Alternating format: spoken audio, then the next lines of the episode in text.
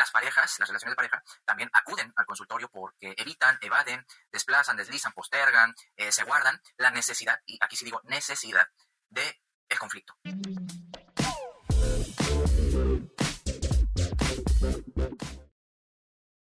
Hola, ¿qué tal? Soy el psicólogo Alejandro Rojo. Voy a hablar sobre qué hacer cuando en el ámbito de la, de la pareja, cuando estamos en una relación de pareja, podemos gestionar, manejar, negociar todos los conflictos o la mayoría de los conflictos que se vayan suscitando a lo largo del ciclo de vida de una pareja. Si algo me he encontrado eh, en todas o la mayoría de, las parejas es que parten de, de, presupuestos o parten de posiciones o parten de entender a una relación de pareja o en este caso en establecer una relación de pareja desde que la pareja en algún punto nos tiene que satisfacer todas nuestras necesidades y que en función de eso va a ser la unión que yo tenga con ella. Pues déjenme decirle que ese es uno de los graves problemas y el riesgo y el peligro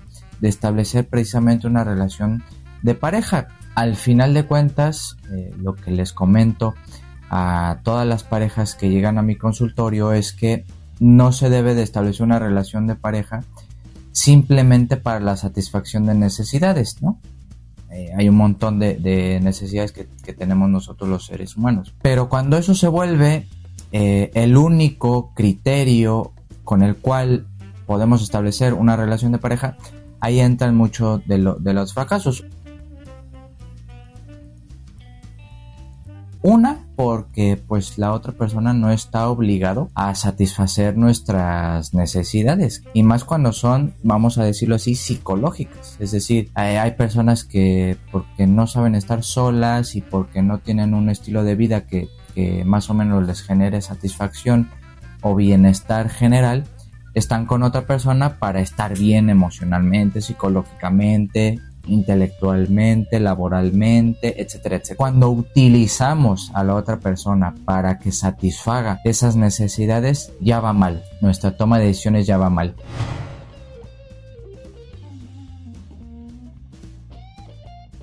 Es por eso que en el consultorio negociamos un poco la idea, la discutimos por supuesto, pero entendemos que, que, una relación de pareja está lejos de satisfacer nuestras necesidades y se toma o se enfoca más como estar juntos como con una elección. Es, es, realmente es tomar una decisión racional en la medida de lo posible, pero es una elección. Es decir, elijo estar contigo más allá de que satisfagas o no nuestras necesidades. Y esto, y esto hay que verlo absolutamente normal. Así como tomamos una decisión de, de relacionarnos con una persona, pues así podemos tomar una decisión de elegir una carrera, de elegir cierto tipo de trabajo, de elegir muchísimas cosas complejas. Relacionarte con una pareja no, no tiene nada de, metafísico, no tiene nada de sagrado, no tiene nada en absoluto de, algo mágico, sino simplemente en el mundo, nuestra posición ética de elegir tener o no pareja versa sobre una multitud de, de, decisiones que van alineándose o a veces no encajando con nuestro estilo de vida, que es el que al que queremos aspirar. Y tomar esa decisión implica tomar una decisión como tantas otras. Uno de los factores que manejo en el consultorio también con las parejas, no solo hay que hablar con nuestra pareja, es decir, no solo hay que comunicarse, que ya eso sería un gran paso, ¿no? De hecho, llegan muchas veces al consultorio porque tienen problemas en la comunicación. Ahora bien, aún teniendo buena comunicación, no basta para tener una fortaleza en la relación de pareja, sino que ese diálogo que se puede establecer trabajando día a día, claro está, tiene que ver con un diálogo real, estratégico. ¿Y a qué me refiero con real? A que verdaderamente nos sentemos a escuchar a la otra persona sin ya estar pensando en lo que le vamos a responder. Es decir, escuchar lo que nos está comentando nuestra pareja, calibrar la importancia que tiene, significar su, su discurso, sus palabras, la forma en que se está comunicando y al mismo tiempo eh, que sea estratégico. ¿Qué quiere decir esto? Que, todo diálogo en algún punto, por lo menos eh, cuando se suscitan los problemas que tiene la pareja, debe tener una estrategia, es decir, dialogar para establecer un objetivo y que ese objetivo se, cumpla. Si se cumple ese objetivo al 100%, pues qué mejor. Pero el, diálogo tiene que ser real, es decir, sentarnos a escucharnos. También tiene que ser estratégico en la medida en que se tiene que establecer un objetivo a resolver, a cumplir, a mejorar, a optimizar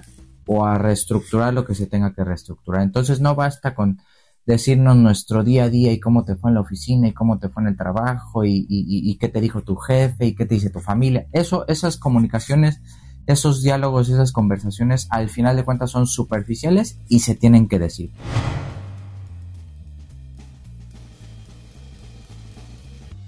Pero hay diálogos ya muchísimo más profundos, muchísimo más reales, muchísimo más estratégicos, y no porque los diálogos superficiales eh, no sean importantes, sino que para realmente el fortalecimiento y la resolución de problemas, que es el enfoque que yo manejo prioritariamente, se debe de establecer un diálogo real y estratégico. Y yo creo que eh, este tercer punto va a ser el más importante que, que les voy a comentar en este video. Las parejas, las relaciones de pareja, también acuden al consultorio porque evitan, evaden, desplazan, deslizan, postergan, eh, se guardan la necesidad, y aquí sí digo necesidad, de el conflicto. El conflicto es súper necesario en las relaciones de pareja. Ahora bien, para que no me malinterpreten, generalmente entendemos el conflicto como pelearnos, como insultarnos, como ofendernos, como humillarnos, etcétera, etcétera. Ese, ese tipo de conflicto ahorita lo voy a dejar de lado porque es superficial, absurdo y, y bastante infantil.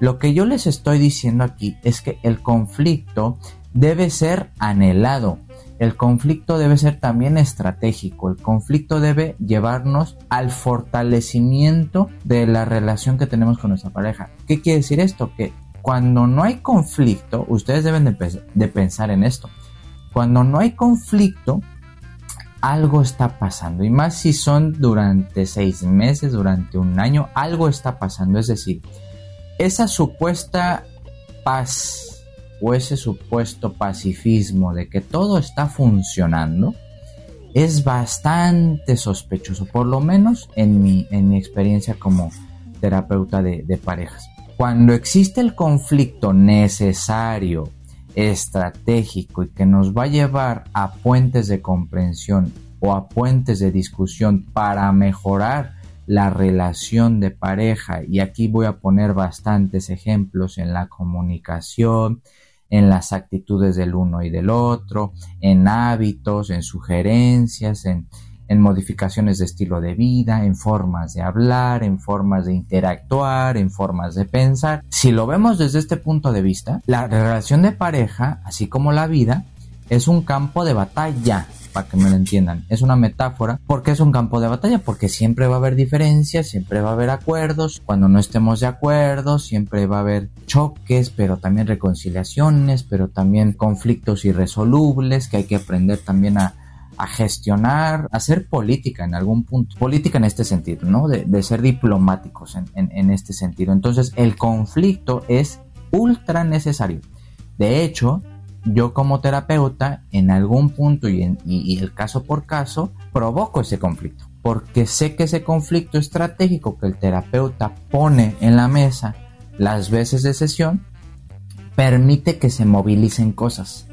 Permite que se suscite un llanto que se estaba guardando alguna de las dos partes provoca que se reflexione sobre alguna idea de amor por ejemplo permite que se movilicen cosas, ¿no? Ustedes piensen ya de manera individual cuándo fue la última vez que tuvieron un conflicto, que aprendieron demasiado, que resolvieron de mejor manera alguna situación individual del trabajo, de la escuela o de donde sea, y se van a dar cuenta que ese conflicto fue lo que permitió a ustedes salir más poderosos, salir más educados, salir un poquito más con experiencia, pensar mejor las cosas, etcétera, etcétera. Entonces, hasta, hasta aquí mi, mi video de, del día de hoy. Espero les haya gustado. Espero que también les haya parecido interesante. Déjenmelo en los comentarios. Muchas gracias y hasta el próximo video.